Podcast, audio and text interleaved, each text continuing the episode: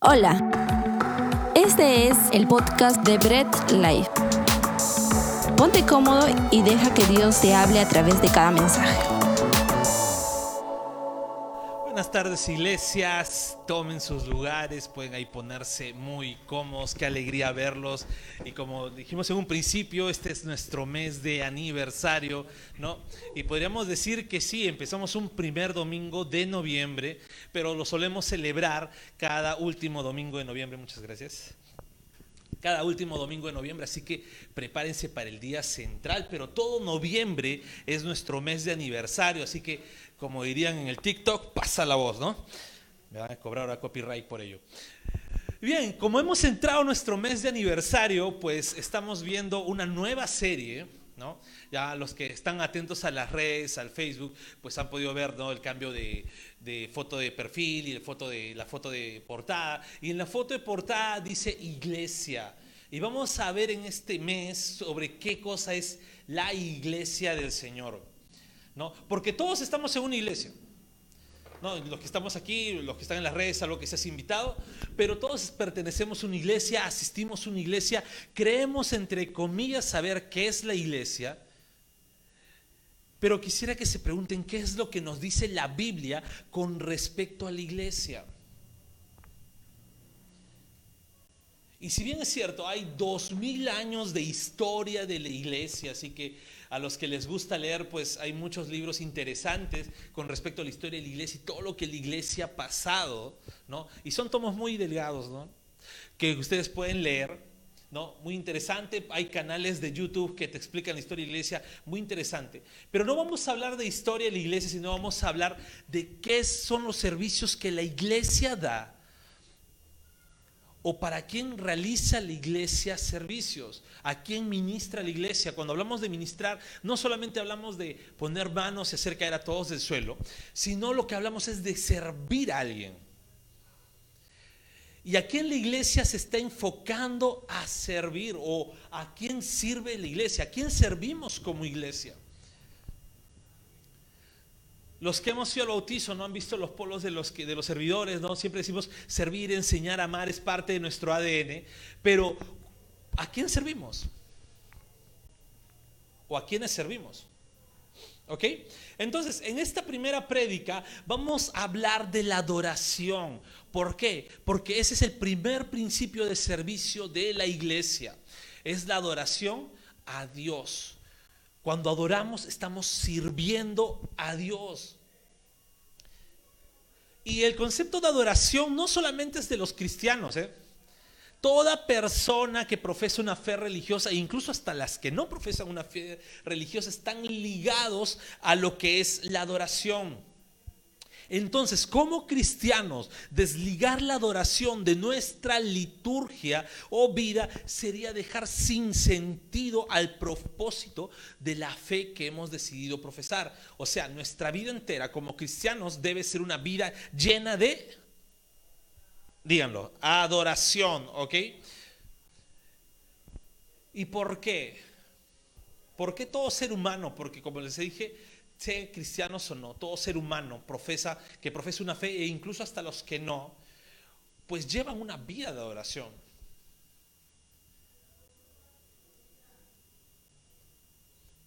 Y con adoración no me estoy refiriendo, ojo, solamente a cantar, ¿no? Porque a veces el, concepto de iglesias es adoración, ya vamos a adorar al Señor, ponen un fondito, un pad, no suena bonito, una música lenta, levantamos nuestras manos, ponemos caras así de tristes y decimos, sí, estoy adorando, Señor, ¿verdad? Ese no es el concepto de adoración que debemos tener, sino el concepto de adoración es rendir todo nuestro ser hacia alguien que consideramos superior. Ese es un concepto correcto de adoración. Y sí, hay manifestaciones de adoración que nosotros damos, ¿no? Nos gusta a nosotros aquí levantar las manos, nos gusta cerrar nuestros ojos, cantar a toda voz las canciones, sean rápidas o lentas, pero adoramos a Dios de esa forma pero simplemente es una forma externa, pero nuestra vida interna debe ser una vida de adoración. Y esas manifestaciones externas no solamente le pertenecen a la iglesia cristiana. ¿Algunos han visto algún rave de música electrónica? ¿No? ¿Nadie? ¿Todos son tan cristianos? ¿No? ¿Nadie ha visto Tomorrowland o cosas así? Sí, sí, sí, por ahí dicen sí, ¿no? Ya, genial, ¿no? Por acá sí, ya entiendo. Pero, ¿han visto cómo es? Pónganle una letra cristiana y parece un, un servicio de jóvenes de una iglesia cualquiera. Todos saltando, gritando, felices, alegres, rindiendo adoración. Lastimosamente ese tipo de adoración no está siendo rendida a Dios, sino hacia sus propios deseos. Pero el cristiano, ¿ok? Por naturaleza, el ser humano por naturaleza, cristiano o no, pues tiene una vida de adoración o es un adorador natural.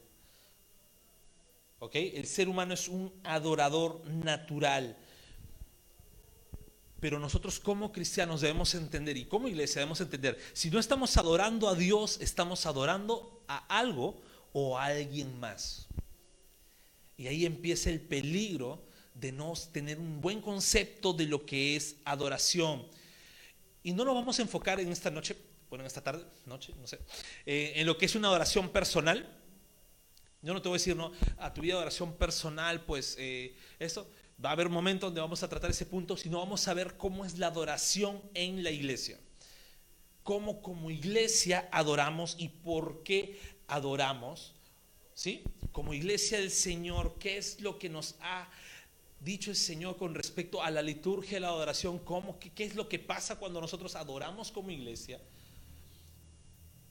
Y sobre todo cuando nos reunimos ¿no? como iglesia del Señor cada domingo. Así que vamos a orar para poder empezar nuestro mensaje. Amado Dios Todopoderoso, Creador del cielo y de la tierra, Señor, gracias porque entramos en este mes de aniversario y tú nos vas a empezar a enseñar, Dios, sobre cómo son los servicios que tenemos que dar y a quiénes serviremos. Y hoy día nos toca entender lo que es adoración. Señor, gracias porque permitiste que estemos aquí. El solo hecho de estar aquí permites que te adoremos. Es tu misericordia. Y Dios, ahora sí ayúdanos a entender y abrir nuestros ojos con respecto a qué es la adoración litúrgica que debemos dar como iglesia. Abre nuestro entendimiento y Espíritu Santo, guíanos siempre a la luz de la verdad de tu palabra. En el nombre de Jesús. Amén. Muy bien, entonces vamos a definir la adoración y vamos a ver cuál es el propósito. Y la adoración en la iglesia es la acción de glorificar a Dios con nuestras voces y con nuestros corazones en su presencia. Entendamos algo. Cuando nos reunimos, ¿qué dice la Biblia? Cuando hay dos o tres congregados, ¿quién está? Ya. Y muy aparte de lo que nos dice la Biblia eso, ¿no? que Dios siempre está presente cuando está cuando estamos dos o tres congregados en su nombre, Dios es omnipresente y está en todo lugar. Entonces siempre tenemos que tener reverencia. Entonces, la adoración es la actividad de glorificar a Dios con nuestras voces en su presencia. Entonces, cada vez que cantamos, estamos adorando a Dios.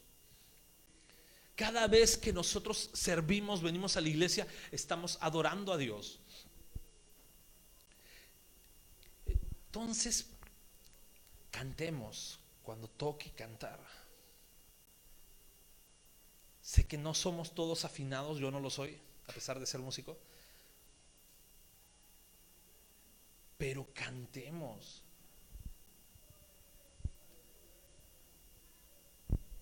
Obliguen a alzar más el volumen a los que estamos adelante.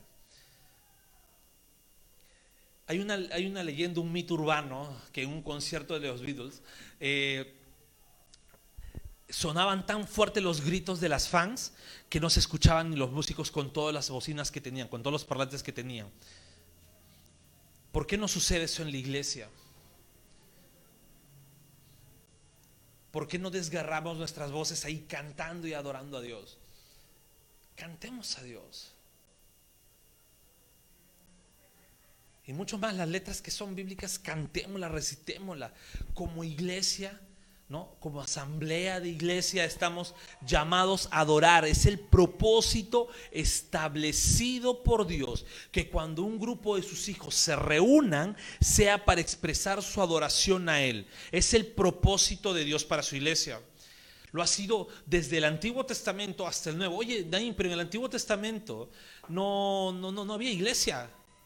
No estaban como iglesia. Sí, pero había un grupo, un pueblo escogido por Dios, que su propósito del Señor de liberarlos del, del faraón, dijo, faraón, suelta a mi pueblo para que vaya al desierto. ¿A qué?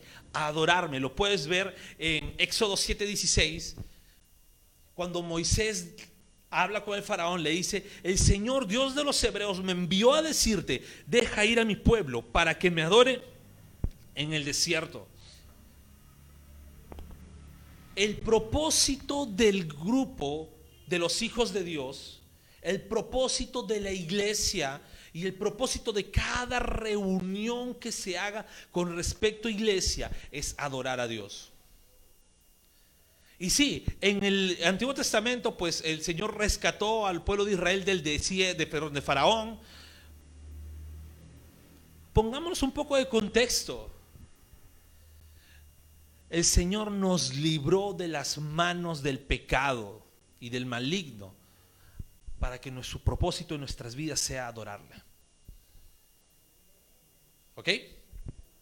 En el Nuevo Testamento, cuando ya hay una iglesia establecida, en la iglesia de, Colosas, no, en Colosenses 3.16 puedes ir buscándolo, cuando ya hay una iglesia establecida, el propósito no cambiaba en ningún momento. Colosenses 3:16.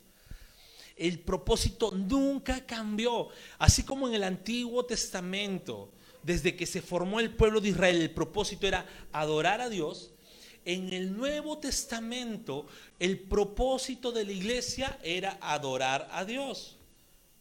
Y lo leemos, dice que el mensaje de Cristo, con toda su riqueza, llene sus vidas, enséñense y aconsejense unos a otros con toda la sabiduría que Él da. Y aquí viene, Canten salmos e himnos y canciones espirituales a Dios con un corazón agradecido. Entonces, la adoración que damos en la iglesia, los cantos que damos en la iglesia, es parte de nuestro servicio a Dios con respecto a la adoración.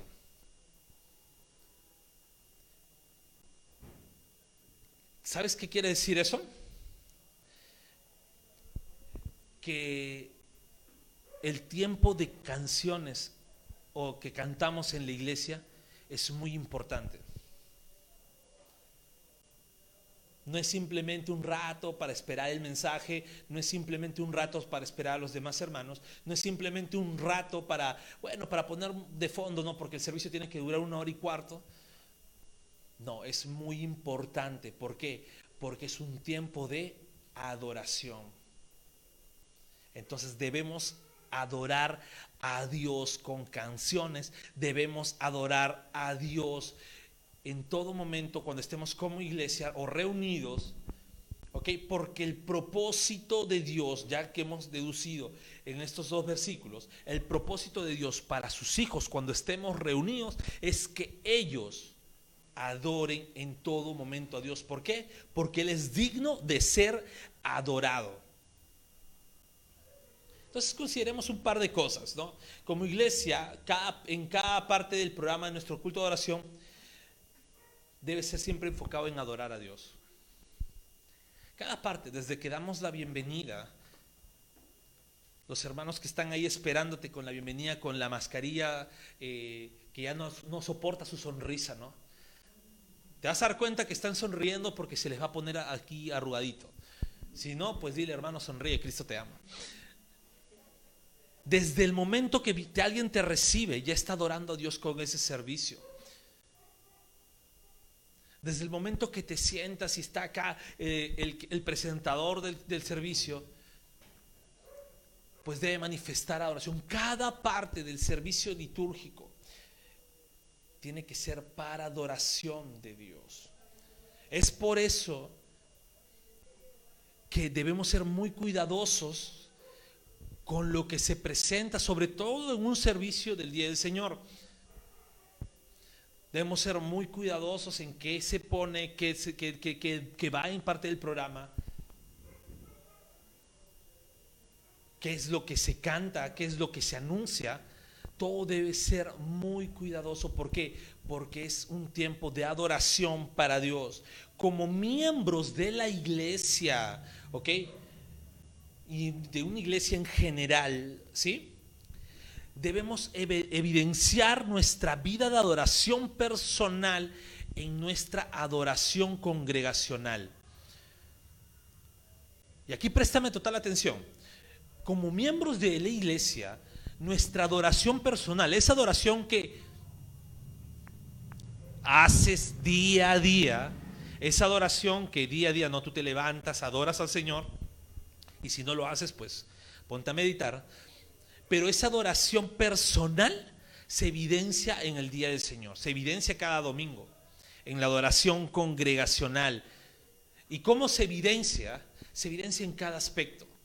Se evidencia, en nuestra asistencia, en cómo asistimos los domingos. Sí, ya sé que tenemos la, ventaja de tener las transmisiones, tenemos la ventaja de ello, pero si ya está permitido reunirse, congregarse, es bíblico hacerlo presencial.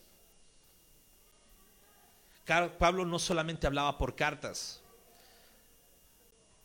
porque si no hubiera dicho ya esperen mis cartas y ya no se reúnan, cada uno dice la pasan cada uno.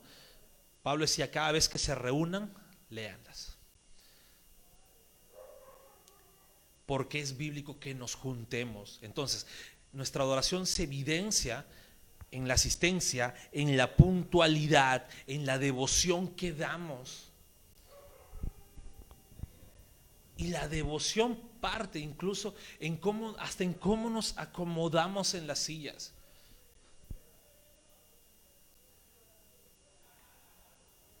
Yo les cuento cuando era adolescente, un adolescente rebelde, hace un poquito tiempo nomás.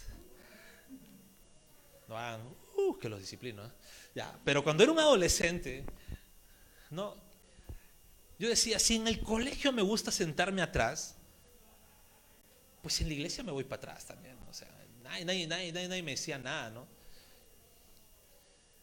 Y tenía la típica frase adolescente, decía, varoncito, no, ponte delante, manito. Y decía, ¿por qué? Esa es la típica pregunta adolescente, ¿no? Ya que tengo un hijo adolescente, pues le estoy corrigiendo ahí, como diría el buen Nicome de Santa Cruz a cocachos. Pero tenía esa, esa, esa, tendencia, me sentaba atrás y cuando decía, porque no me daba cuenta que incluso, bueno, ahora ya me doy cuenta, que incluso el sentarme adelante me hace, uno, centrarme en lo que pase porque ya no voy a estar distraído cuando otros hermanos lleguen, me hace también respetar cuando los otros hermanos lleguen, puedan instalarse sin molestar a otras personas. Entonces, de la misma forma, en esa devoción, incluso de ese país que parece insignificante, es muestra de cómo nuestra adoración está en la semana. ¿Ok? Entonces,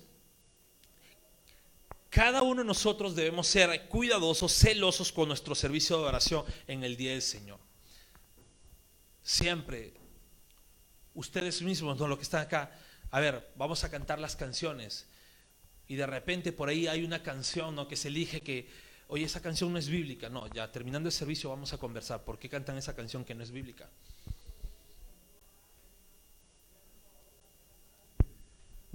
No, que ah, intocables, no. ¿Por qué canta una canción que no es bíblica? ¿Por qué en el, escenario se presentó algo que no, no refleja un carácter de adoración? Debemos ser muy cuidadosos. Debemos ser bastante cuidadosos cuando estemos en nuestro servicio de adoración.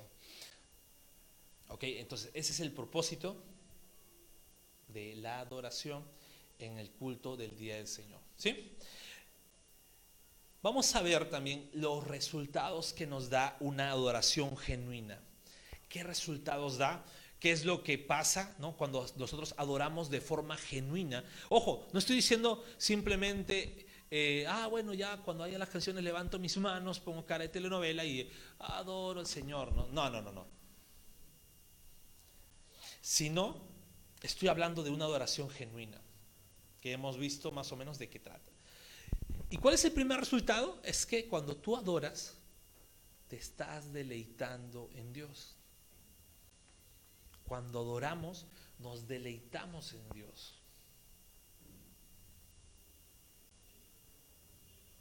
Y es por eso que es muy importante como hijos de Dios entender bien la deidad del Señor. Entender bien cuánta necesidad hace Dios, cuánta suficiencia nos da Dios para poder deleitarnos en Él cuando adoramos. Ve buscando Salmos 27, 4. Es por eso que nosotros cada vez que siempre decimos, no, todo tiene que ser respaldado por la Biblia. ¿Por qué? Porque cuando leemos la Biblia conocemos más a Dios y podemos entender más cómo adorarle, cómo servirle, cómo orar, cómo llevar nuestra vida diaria. Entonces, incluso hasta leer la palabra es parte de nuestra adoración personal, que como les digo, eso lo vamos a ver en otro momento. Estamos hablando solamente de adoración congregacional. Entonces, cuando nosotros juntos cantamos y adoramos a Dios, nos deleitamos en Dios. Salmos 27.4 dice, lo único que le pido al Señor, lo que más anhelo, es vivir en la casa del Señor todos los días de mi vida, deleitándome en la perfección del Señor y meditando dentro de su templo.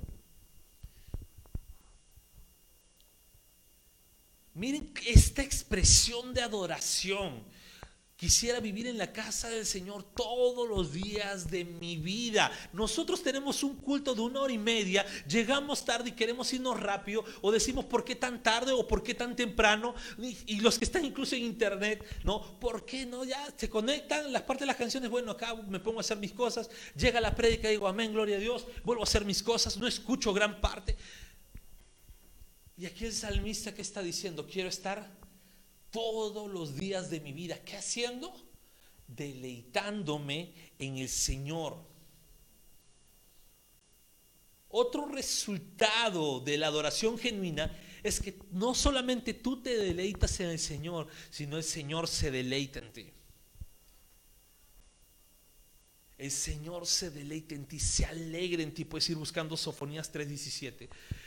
El Señor se deleita en ti. Es como que como que tú dices, no, ah, mientras más amo a Dios y lo adoro, el Señor se alegra por esa adoración que nosotros damos o le damos a Él. Los que somos padres entendemos, ¿no? Cuando nuestro hijo se acerca y nuestro hijo nos dice cosas bonitas, cosas tiernitas, y Él lo dice de forma sincera, pues nos alegramos nosotros como padres. Cada vez que nosotros adoramos, el Señor también se deleita en nosotros mismos. Y dice Sofonías 3:17, pues el Señor tu Dios vive en medio de ti, Él es un poderoso Salvador, se deleitará en ti con alegría, con su amor calmará todos tus temores, se gozará por ti con cantos de alegría. Wow, entonces cuando yo adoro al Señor, ¿Dios se alegra? Sí. Cuando yo estoy cantando acá y con todo eso, Dios se alegra, sí.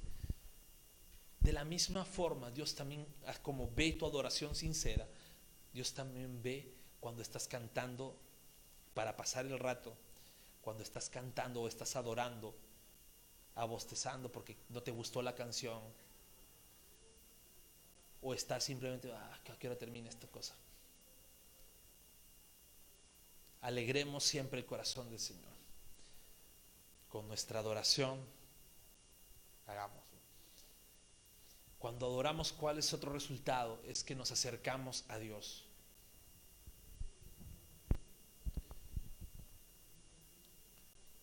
Y ahora, algo, algo que quiero decir.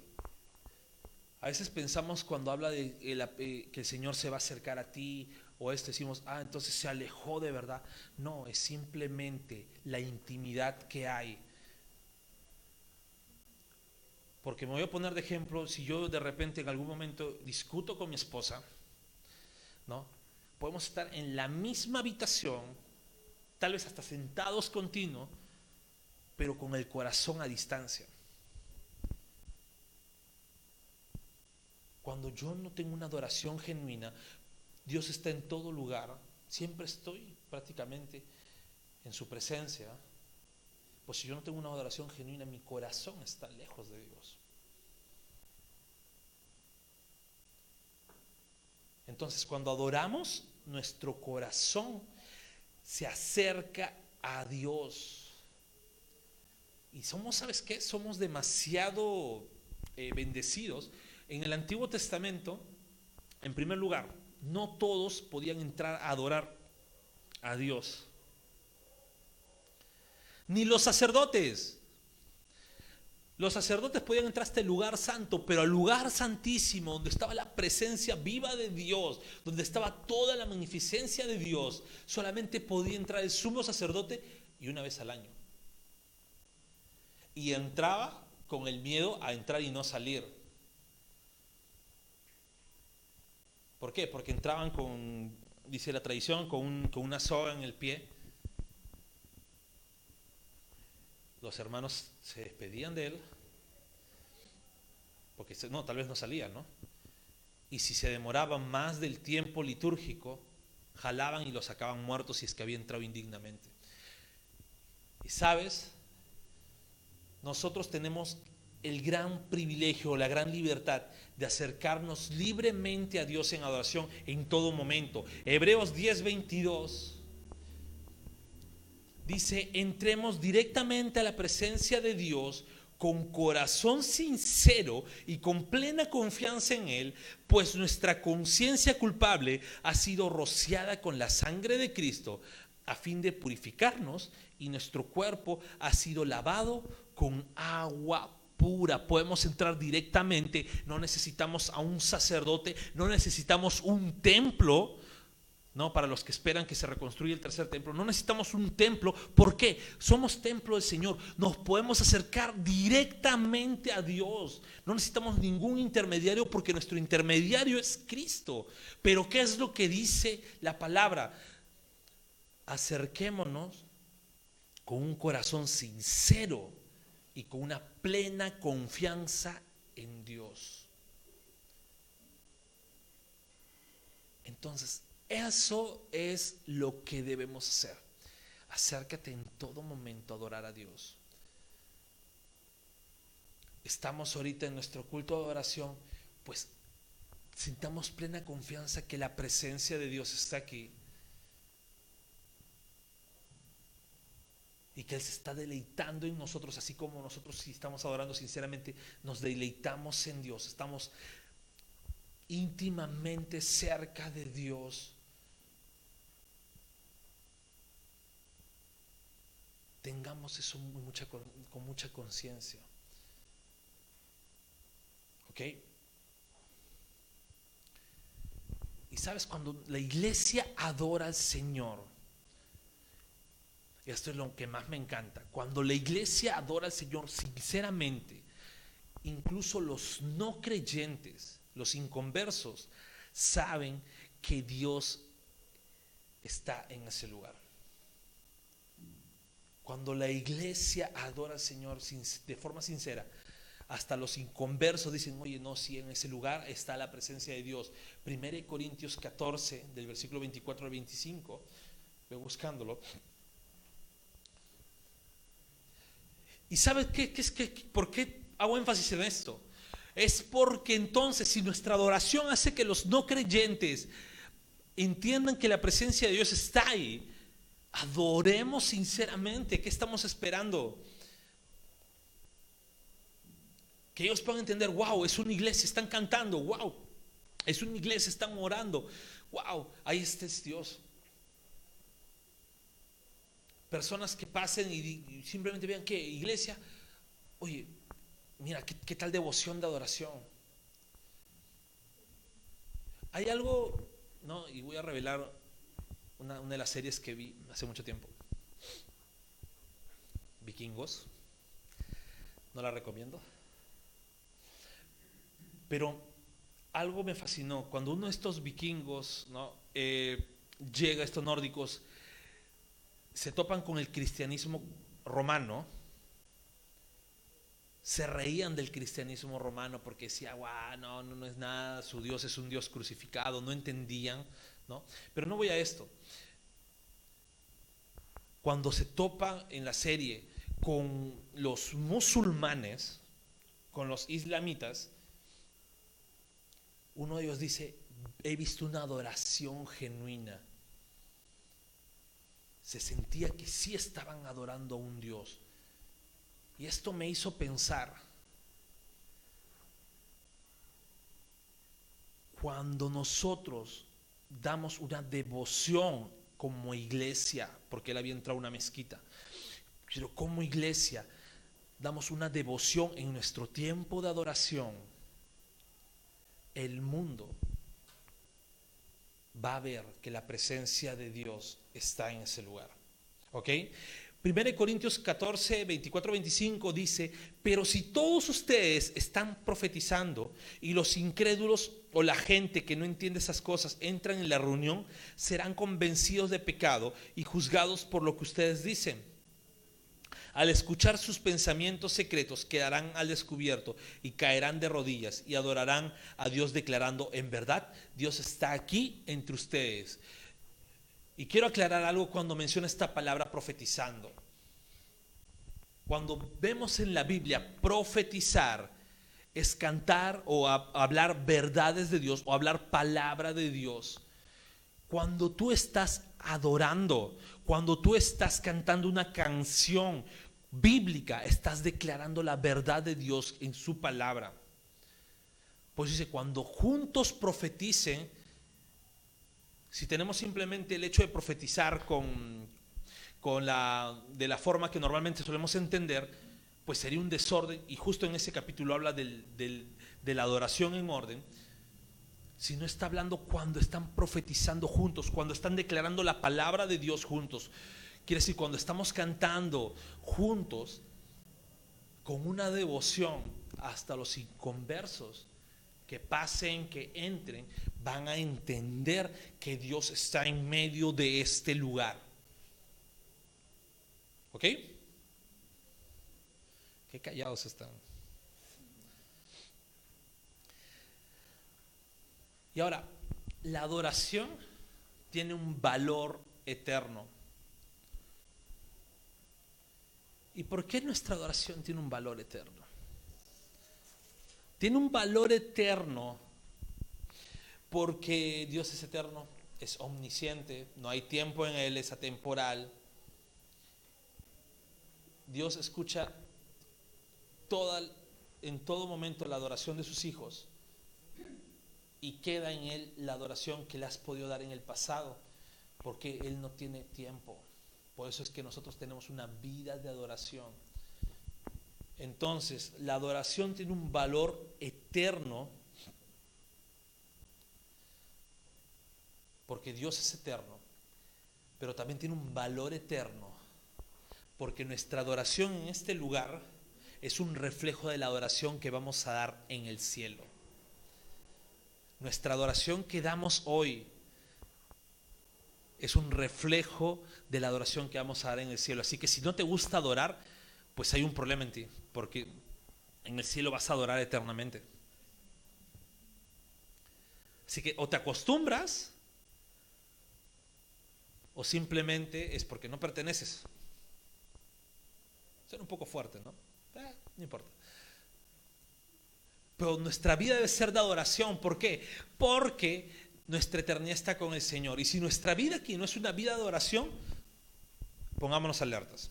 Apocalipsis 5:13 dice, y a todo lo creado que está en el cielo y sobre la tierra y debajo de la tierra y en el mar y a todas las cosas que en ellos hay, oí decir, al que está sentado en el trono y al Cordero sea la alabanza, la honra, la gloria y el poder por los siglos de los siglos. En el cielo todo lo creado, todos los que están en el cielo van a estar día y noche adorando a Dios. Van a estar día y noche cantando a Dios, día y noche rindiendo a Dios su vida en adoración Ese es el reflejo que nosotros, nuestra oración acá es una sombra. Los 20 minutos que podemos adorar al Señor en un día, en un culto, una reunión litúrgica, los 20 minutos no son nada comparado a toda la eternidad que vamos a pasar adorando a Dios. Y ojo, estoy hablando de los 20 minutos que hacemos en la iglesia. Porque ya tú sabes cuánto tiempo adorarás en tu casa personalmente. Y si no lo haces, empieza a hacerlo, acostúmbrate. Porque hay otro lugar donde no adoran, pero no creo que quieras ir ahí. Y ahora, ¿cómo podemos tener una adoración genuina? ¿Cómo podemos nosotros tener una adoración genuina? Oye, ya hablaste de la adoración, ya nos hiciste ver cuál es el propósito, su definición, qué resulta en nuestra vida, ¿no? Cuando adoramos. Y ya hemos visto que incluso hasta en la eternidad vamos a adorar, pero entonces, ¿cómo puedo mantener una adoración genuina? ¿Cómo yo puedo dar mi adoración genuina? Como persona, pero también como iglesia, ¿cómo damos una adoración genuina? Cristo le respondió a la mujer samaritana, Juan 4, 23 al 24 cuando Cristo fue al encuentro a esta mujer, porque era necesario que ella se arrepienta para que en ese pueblo olvidado por los mismos judíos, en ese pueblo olvidado por los mismos judíos, pues no iban, no iban a ir a predicarle. Cristo fue a evangelizar ese pueblo. Y estaba la discusión en qué monte iban a adorar y ella decía, nosotros decimos aquí, ustedes dicen allá. ¿Dónde es entonces, maestro? ¿Debe ser en un lugar específico? ¿Debe ser en un, lugar específico? ¿O dónde es la adoración que tenemos que dar?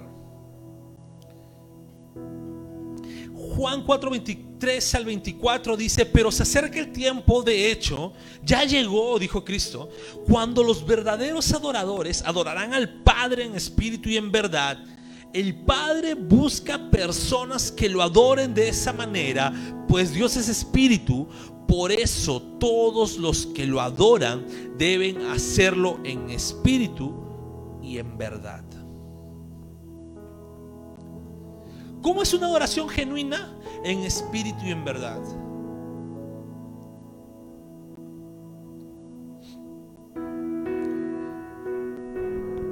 Una adoración en espíritu no quiere decir estar en trance, sino una oración guiada por el Espíritu Santo a través de la palabra. Esa es la adoración en espíritu.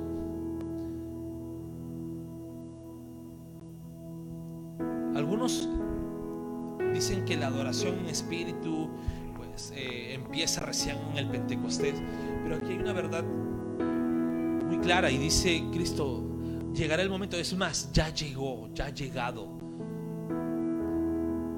Ya ha llegado cuando tienen que empezar una oración guiada por la palabra de Dios, de la forma que el Señor establece en su palabra, con la devoción correcta.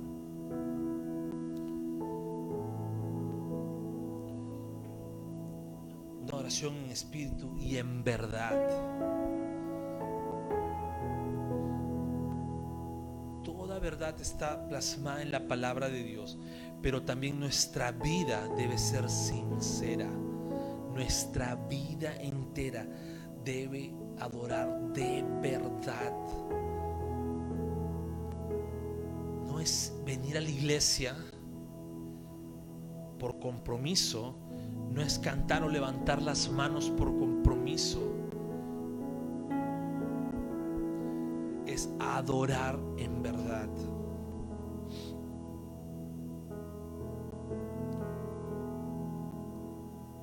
Hay muchos, ¿ok? Hay muchos que tienen a decir, yo puedo adorar en todo lugar. Sí, es correcto, puedes adorar en todo lugar.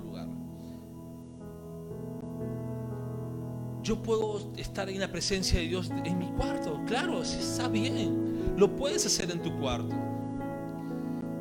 Yo puedo ver tus prédicas o las prédicas de otros mejores que tú, incluso no en, en YouTube. Claro, te puedo recomendar muchos tremendos de los cuales yo me edifico bastante. Entonces, ¿para qué ir a la iglesia? Entonces, ¿para qué venir un domingo a la iglesia, no? Si voy a gastar pasaje, voy a gastar tiempo, voy a gastar, ¿cómo se llama esto? ¿Me puedo exponer incluso? ¿Para qué ir, no? Si lo puedo hacer desde mi casa.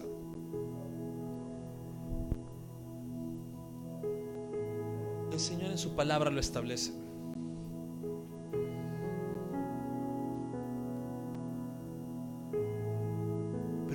Incluso tienden a ser tan duros de corazón que dicen, claro, es que lo dijo en un tiempo donde no había tecnología, pero ahora la tecnología nos une, ¿verdad? Si el Señor no hubiera establecido su iglesia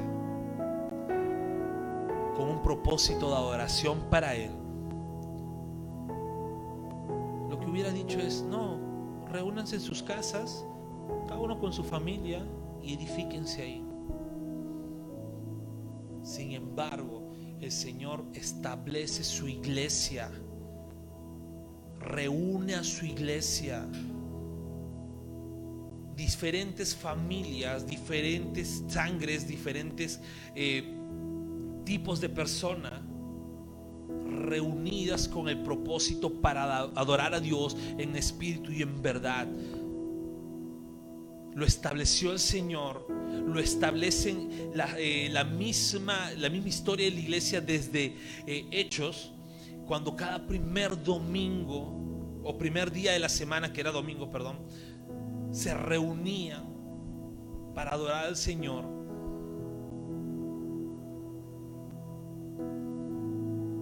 quiero adorar al Señor de verdad. Quiero adorarlo en espíritu y en verdad, como dice la palabra. No basta simplemente que lo puedas hacer en tu casa, porque sí, es necesario que lo hagas en tu casa. Lógico, por eso somos cristianos. Pero el Señor establece que tiene que haber una adoración congregacional en su iglesia, reunidos, consolándonos unos a otros, soportando nuestras cargas unos a otros, cantando juntos en edificación.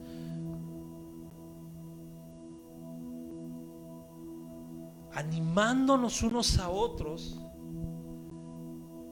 y limando asperezas incluso unos a otros.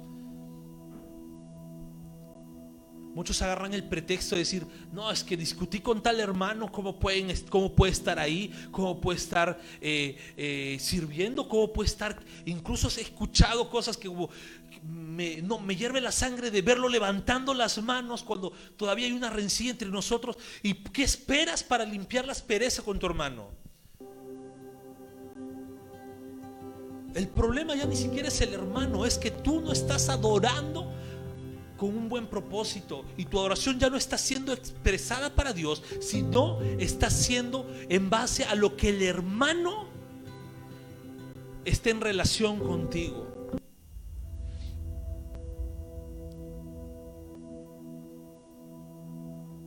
Nuestra adoración es única y exclusivamente para Dios nuestra adoración como iglesia es única exclusivamente para Dios. Si tú crees que tienes una diferencia con tu hermano, pues conversen antes o al final del culto. E incluso aunque no tenga la culpa, pídele perdón. No puedes estar con asperezas. Si discutiste en, en tu casa con tu esposa o esposo, pues lima las asperezas. Pero eso no puede decir, ah, ya discutimos, ya no vengo a la iglesia. Tuviste un pleito con tus hijos, ah, no, ya, ya no, ya no vamos a la iglesia. Pues eres su papá, tráelo a los jalones. Pero nada puede ni debe impedir que nosotros tomemos conciencia de lo que es el día del Señor y nuestra adoración congregacional en la iglesia. Es bíblico, es de edificación y le agrada a Dios.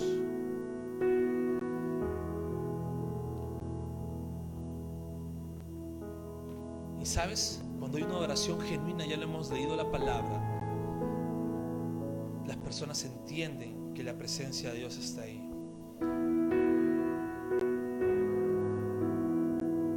Y muchas veces el estar adorando a Dios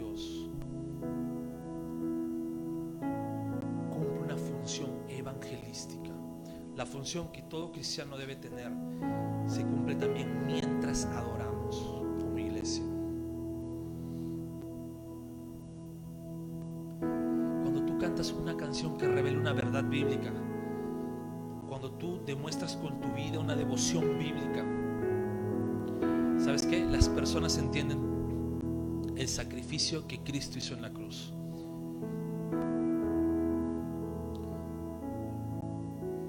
Qué? Porque nuestra adoración tiene que estar en primer lugar ese entendimiento.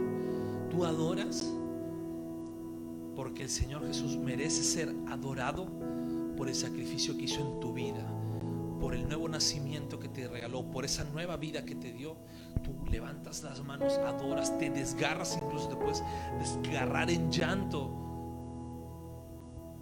porque no puedes entender por qué, qué, es lo que pasó para que el Señor pudiera hacer ese sacrificio por ti, porque tienes conciencia de que eres una persona pecadora pero a la misma vez entiendes la gracia de Dios en tu vida.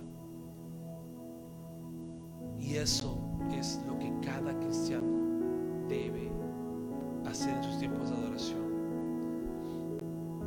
Así que cuando traes un invitado, cuando traes una persona que recién va a escuchar la palabra, tu adoración va a hablar uno va a dar gloria a Dios, va a hablar de la vida cristiana que llevas. Y va a hacerle entender a esa persona inconversa que la presencia de Dios está ahí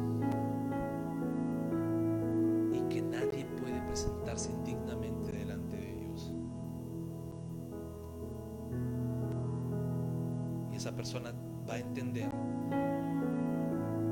que necesita arrepentirse de sus pecados. Vamos a orar. Padre amado, a ti es la gloria, a ti es la honra, Señor. Glorificamos en todo momento tu santo y bendito nombre. Ayúdanos a adorarte de forma genuina. Ayúdanos a tener una vida de adoración, cual, Señor, sea siempre reflejada como iglesia. Dios, ayúdanos como iglesia a adorarte, a deleitarnos en ti en adoración y también a ser conscientes de la devoción que hay en cada servicio de adoración litúrgica.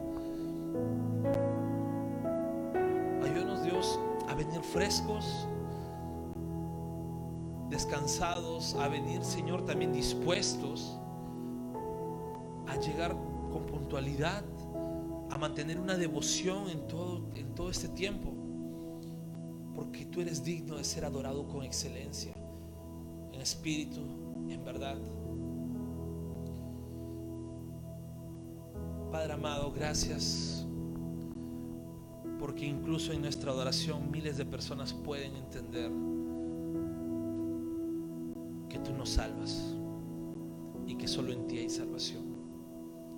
Te damos a ti toda la gloria. Te damos a ti toda la honra, Señor. En el nombre de Jesús. Amén. Amén. Y amén. Gracias por escuchar el mensaje de hoy y no olvides compartirlo. Síguenos en nuestras redes sociales, Instagram, arroba Bread Life Family, Facebook Bread Life.